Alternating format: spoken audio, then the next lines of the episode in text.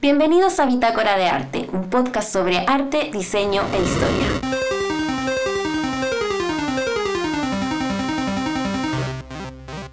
Buenos días a todos, espero que estén teniendo una excelente semana. Bienvenidos a un nuevo capítulo de la Bitácora de Arte. Oye, no saben lo feliz que me pone estar ya avanzando un poco más con este podcast, de estar recibiendo sus comentarios, sus reflexiones, sus impresiones, así que estoy súper contenta y súper motivada para seguir con, con este podcast. Igual hacer un podcast de arte y más encima aquí sola, sin nadie con quien tirar la talla, sin nadie con quien, no sé, debatir un poco, es bastante extraño. Y de hecho yo me cuestioné durante harto tiempo si lo hacía o no, hasta que bueno, finalmente lo hice. Pero obviamente yo entiendo que este no es un podcast como los demás, ¿cierto? No es uno de esos podcasts en los que te sientas a escuchar a dos o tres personas tirando chistes o hablando, no sé, de X y que se te pasa súper rápido y que te ríes de todo lo que dicen, etc. No, yo sé que es un poco distinto porque yo siento que más bien es como un podcast más reflexivo. Más como para decir, ya, me voy a sentar con, qué sé yo, mi cafecito, mientras tomo desayuno o lo que sea para reflexionar un poco o para simplemente aprender algo que antes no sabías, ¿cierto? O para trabajar un poquito el cerebro, porque en verdad estos temas no son tan livianitos. Bueno, en ese sentido, eh, yo no voy a pretender aquí ser la, mina divertida, la que te hace reír, eh, pero sí me gustaría ser esa persona que te hace tomarte un espacio, un tiempo para respirar, para reflexionar y para aprender, ¿cierto? Por eso también decidí hacer este podcast en un formato un poquito más corto, o sea, eh, no voy a hacer un capítulo de una hora, una hora y media, más bien van a ser, no sé, de unos 15, 20 minutos, donde podamos hablar de un tema y quizás vamos a dividir las reflexiones, sobre todo si es un tema largo, un tema intenso, como por ejemplo el del día de hoy. Eh, vamos a ir despacio y nos vamos a tomar dos, tres capítulos, qué sé yo, para abordar esto con un poquito más de calma. Así que bueno, con esta intro y por supuesto agradeciéndoles que estén aquí nuevamente, quiero plantear el tema del día de hoy. Este tema me da un poquito de cosa hacerlo, porque es como demasiado largo, demasiado intenso, tiene hartas perspectivas de las cuales tomarse y obviamente yo no quiero pasar por algo, cosas que son súper importantes. Así que bueno, vamos a tomarlo como un primer acercamiento. ¿Ya? Y para este capítulo además no les traigo una pregunta reflexiva como en el anterior, porque igual me daría como un poco de lata reducir el tema a solo una reflexión. Así que a medida que vayamos avanzando vamos a ir pensando un poquito en estas cosas. Y bueno, ya, mucho bla bla y todavía no les he dicho de qué se trata el tema. Así que hoy vamos a hablar sobre arte y feminismos y cuál ha sido el rol de la mujer en la historia del arte. Medio tema, ¿sí o no? Por eso les comentaba que es difícil hablar de esto en un capítulo de 15 o 20 minutos. La cantidad de cosas que se pueden decir sobre este tema es súper grande la cantidad de autoras y autores que hablan de esto es pero gigantesca, entonces no es fácil, nada fácil. Eh, pero yo obviamente como docente y como mujer considero que es súper necesario hablar de estos temas y crear puentes y diálogos en, en todo esto. Y bueno, prepárate para un capítulo intenso, anda a buscar tu tecito, tu cafecito, tus papitas con ketchup, que vamos a empezar. Bueno, este tema por lo demás, tiene perspectiva de género.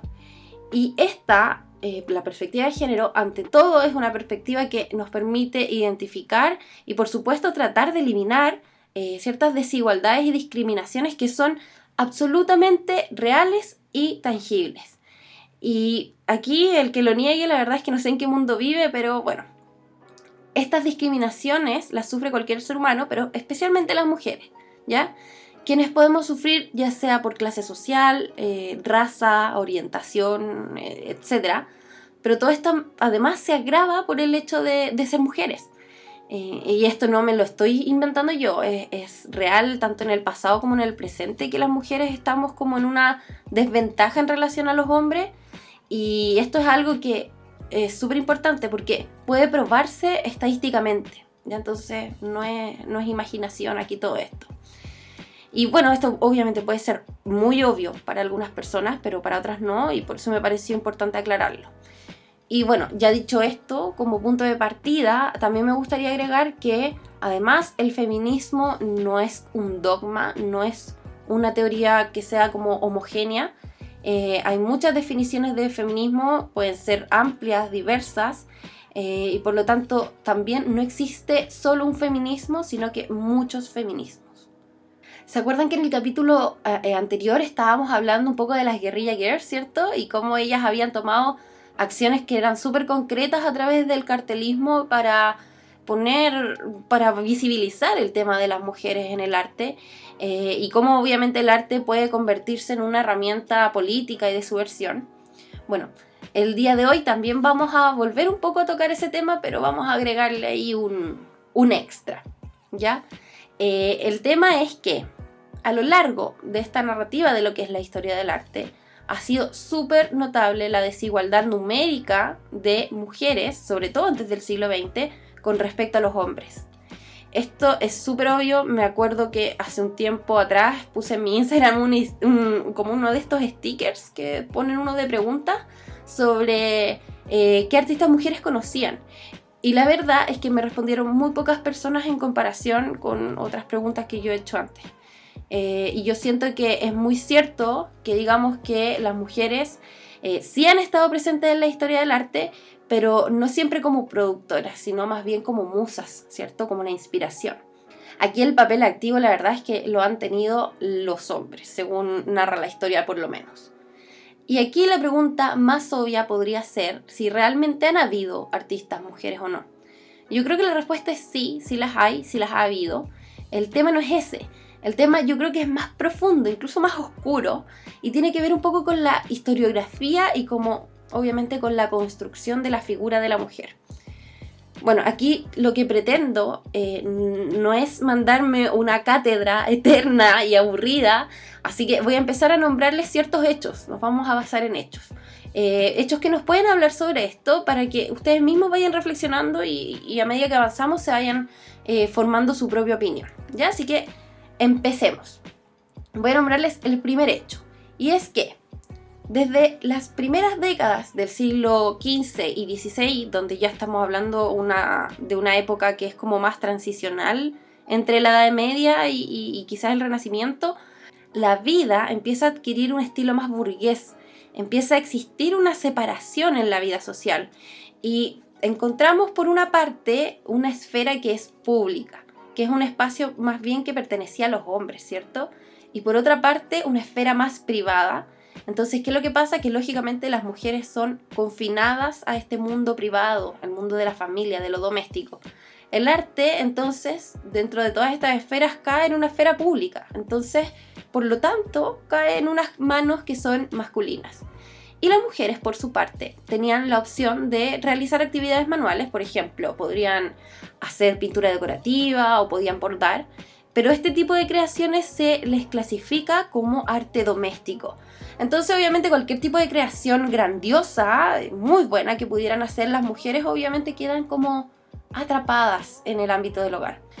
Igual aquí creo que es súper importante que entendamos que sí hubieron algunas mujeres reconocidas, ya, por ejemplo, Artemisia Gentileschi o Sofonis Banguisola o Lavinia Fontana, em, a pesar de que algunas de estas quizás son más consideradas barrocas, pero no podemos negar que si pensamos en las artistas de esa época, en los artistas de esa época, son más bien hombres, ¿cierto? Son nombres masculinos, no nombres femeninos los que se nos vienen a la cabeza. Y también es importante entender que para que estas mujeres que les nombré, ¿cierto?, pudieran alcanzar un reconocimiento, tuvieron ellas unas circunstancias como muy específicas que las ligaban al mundo del arte. Eh, pero ese ya es un tema que me gustaría dejar eh, para otro capítulo, así que sigamos. Bueno, en verdad, antes de seguir, me gustaría que nos tomáramos una pausa para analizar lo que, lo que acabamos de escuchar, eh, para saber si se dan cuenta del punto, ¿no? Y obviamente lo podemos resumir en palabras más simples. Las mujeres de esa época sí podían tener una producción artística, incluso una producción artística importante y brillante, pero lo que pasaba es que como ellas estaban ligadas a este ámbito privado, al ámbito que era referido al hogar, a la familia, lo mismo pasaba con su obra, que era más bien considerada, como les dije, arte doméstico. Eh, por lo tanto, no tenía ese valor como podría tener quizás el arte producido por los hombres. Ya, hablemos del segundo hecho importante. Y aquí me gustaría un poquito hablar de la jerarquización del arte, Quizás esto va un poco ligado al tema anterior, pero veámoslo quizás desde otro punto de vista. Por ejemplo, tenemos dos géneros que han sido eh, cultivados en la historia. Por un lado tenemos la pintura de flores y por otro lado tenemos las pinturas de desnudos. La pintura floral en el siglo XIX se clasificaba dentro de artes menores. Se consideraba que no necesitaba mayor genio o ser brillante o muy diestro o incluso tener como una capacidad intelectual muy grande para poder hacer la pintura floral, ¿cierto? Sino que más bien se necesitaba un, buen dominio técnico, un buen dominio del oficio. Por lo tanto, este género fue considerado apto para las mujeres, ya que las flores eran, y qué rabia, y aquí voy a citar, eh, compatibles con el espíritu femenino, ya que exaltaba su sensibilidad, delicadeza y buen gusto. Y estas, por supuesto, eran cualidades que eran apropiadas para una dama. Entonces, eh, es cierto que muchas mujeres sí se especializaron en pinturas florales, ¿ya? Y obviamente también es cierto que muchas de ellas lo hicieron a niveles profesionales, o sea, aquí tampoco hay que ser como ciegos. Bueno, pero por otro lado tenemos la pintura al desnudo, la cual es uno de los géneros que han sido como de los más cultivados en la historia. Y para pintar un desnudo se requería un conocimiento súper grande de lo que es el cuerpo, saber cómo se comporta el cuerpo en, movimiento, en reposo, saber un poco de anatomía, harto de anatomía de hecho, bueno, entre otras cosas. Eh, y para poder saber todas estas cosas obviamente se tenía que practicar utilizando modelos al desnudo, ¿ya? ¿Qué es lo que pasa aquí? Que las mujeres no tenían eh, el permiso de ir a estas clases donde habían estos modelos al desnudo. Y esto fue así durante mucho tiempo, porque se pensaba que esta práctica podía ser perjudicial para la moral de las mujeres o de las jóvenes estudiantes. Entonces lo que se hacía era prohibirles el, ingreso ¿cierto? a estas clases, el acceso a estas clases, para proteger su virtud, para proteger la virtud de artistas que antes que nada eran mujeres. Bueno, más adelante igual se abren espacios exclusivos para mujeres, pero que tenían normas súper establecidas sobre las condiciones en las cuales se podían hacer estas clases. Por ejemplo, a los modelos se les pedía que llevaran taparrabos y todas estas cosas. Entonces, detengámonos aquí un momento para pensar en este hecho. Eh, la verdad es que yo siento que es como un hecho súper claro, súper eh, ejemplificador. Aquí nosotros podemos ver cómo a la mujer se le negaban ciertos espacios de aprendizaje y esto es algo clave que hace que la obra hecha por una mujer sea menos valorada. Eh, se jerarquiza mucho más bajo porque aunque la obra hecha por esta mujer sea perfecta y esté estrictamente como correcta en todos los sentidos, no importa. Porque como la mujer no puede asistir a estas clases de dibujo con modelos desnudos, eh, algo incorrecto tiene que haber en su obra, ¿cierto? Porque no es hombre, ¿cierto? Porque no está educada formalmente en la pintura. Bueno, yo sé que el capítulo va medio intenso hasta ahora, pero vamos a ver un último hecho más y ya vamos a poder dejar quizás el resto de los ejemplos que les tengo para otros capítulos, porque son, son varios, ¿ya? El hecho número 3 entonces sería eh, sobre la narración de la historia. Ya hablemos un poco de la narración de la historia, porque obviamente sabemos que la historia tiene un sesgo, ¿cierto? La, la historia depende de quién y de cómo se narre. Eh, y aquí me quiero detener un poquito para que observemos cómo se habla de las mujeres en el arte y cómo esta representación de las mujeres tiene muy poco que ver con las mujeres reales. Y aquí les quería nombrar un texto de Jesús Pedro Lorente. Eh, este texto se llama Historia de la Crítica del Arte y es un texto del 2005. En este texto el autor eh, se propone, y aquí voy a citar entre comillas, eh, pasar revista de algunas de las máximas figuras del arte. ¿Ya? Y él aclara que el número de mujeres que va a ser incluidas en, en esta revisión va a ser proporcional al peso que las mujeres han ido tomando en esta profesión. Entonces, con esto de 88 autores que se nombran en el libro, hay solo 10 mujeres. Sí, señor, 10 mujeres. Y se debe esto díganme ustedes, a que en verdad las mujeres artistas tienen poco peso en la historia. O sea, ¿qué piensan ustedes? Ahí yo les voy a dejar como la reflexión para que ustedes la respondan. Eh, bueno, sigamos tomando este escritor como ejemplo. Eh, y quiero seguir con él porque hay algo que a mí me llama mucho la atención en, la forma en que ella describe a las mujeres eh, que son críticas de arte, que fueron críticas de arte.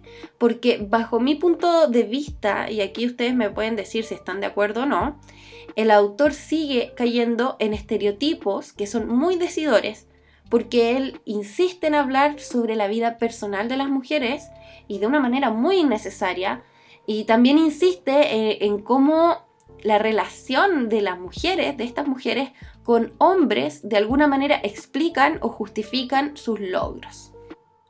Miren, les voy a leer algunas. Aunque estas no son artistas, ya hablamos ahora de críticas de arte, pero igual de todas maneras esto sirve como ejemplo. ¿Ya? Entonces, sobre Elizabeth Robbins, él empieza así. Esposa del grabador, ilustrador y escritor Joseph Pennell eh, tras su matrimonio vivieron en Londres donde fueron amigos de tal y tal persona. Después habla sobre Margarita Nelken y dice, al que más alababa ella era al escultor Julio Antonio, con quien además parece que fueron amantes y Nelken tuvo un hijo suyo. ¿Qué les parece? Bueno, y después sobre Marta Traba, Conoce a su primer esposo, el periodista colombiano Alberto Salamea, y luego habla de que se marcha al año siguiente con su segundo esposo, que era el editor, escultor y profesor Ángel Rama, y habla de Ángel Rama como quien fue uno de los promotores del boom latinoamericano. Entonces, y esto a mí me parece súper increíble, y ojo que estamos hablando de un autor del año 2005, ¿ah? pero bueno, eh, aquí lo que quiero que se fijen es cómo él, al hacer estas descripciones de, estas mujeres, eh, no hace mucha mención sobre su legado, sobre sus logros, no. Por ejemplo, él describe a Elizabeth como una esposa. Habla de Margarita como alguien que tuvo un amante con el cual tuvo un hijo. Y luego habla de Marta, pero habla de sus maridos y del logro de sus maridos, no de ellas, ¿cierto? Entonces, ¿qué hay de ellas? Eh, ¿Acaso su papel siempre se nos va a presentar como algo secundario, como alguien que debió su carrera a las relaciones que tuvo con un hombre. ¿Esa es la forma en la que entendemos el papel de la mujer en la historia? Bueno, ya lo vamos a dejar hasta aquí nomás por el día de hoy porque yo creo que eh, todo lo que hablamos es súper fuerte, es súper pesado, pero a la vez también siento que es súper necesario porque aquí no nos ponemos en una parada eh, en que estamos cuestionando si había mujer en el arte. Eh, sino que estamos cuestionando la historia en sí misma, en cómo la visión actual que tenemos de los artistas, estos artistas grandes y exitosos, son hombres porque en cierta forma no sabemos toda la historia, ¿cierto? La historia está sesgada. Eh, también hay ciertas condiciones sociales que hicieron que la mujer tuviera un papel secundario en toda esta historia, no solo del arte, sino que historia del mundo. Y bueno, como les dije, es un tema largo, yo creo que pronto se nos va a venir otro capítulo sobre esto para que sigamos andando un poco más. Así que bueno, antes de irme, yo les quería igual comentar que yo sé que aquí en este podcast eh, hay muchas opiniones personales que, yo voy diciendo, eh, yo sé muchas impresiones y cosas así. Y bueno, es que yo diría que en verdad este podcast no es como un podcast neutro, ¿ya? Eh, yo no diría eso porque yo soy de esas personas que no les gusta la neutralidad. Yo más bien soy de esas personas que se andan peleando por aquí, por allá, dando su opinión y su visión de las cosas. Y la verdad es que a mí no me interesa ser políticamente correcta o, como les dije, permanecer en un terreno como neutral. Así que eso, bueno, yo les quiero volver igual a repetir que a mí me interesa escuchar su opinión de las cosas. Si están de acuerdo, bacán, sigamos conversando. Eh, si no estás de acuerdo, igual conversemos, siempre dentro del respeto, obviamente. Creo que es súper importante dejar en claro esto, eh, que es un espacio seguro en el que si ustedes me escriben con respeto, yo les voy a contestar de la misma manera, porque creo en el diálogo, aunque sea por internet. Así que, bueno, así sería por el tema del día de hoy. Ya con eso me voy despidiendo, con muchas interrogantes todavía por delante. Eh, igual me voy súper pensativa y también obviamente súper feliz de poder estar hablando de estas cosas. Como les dije, vamos a seguir tocando el tema, pero muy de a poquito. Así que muchas gracias si llegaste hasta acá. Te deseo un súper lindo día y nos vemos en el próximo capítulo.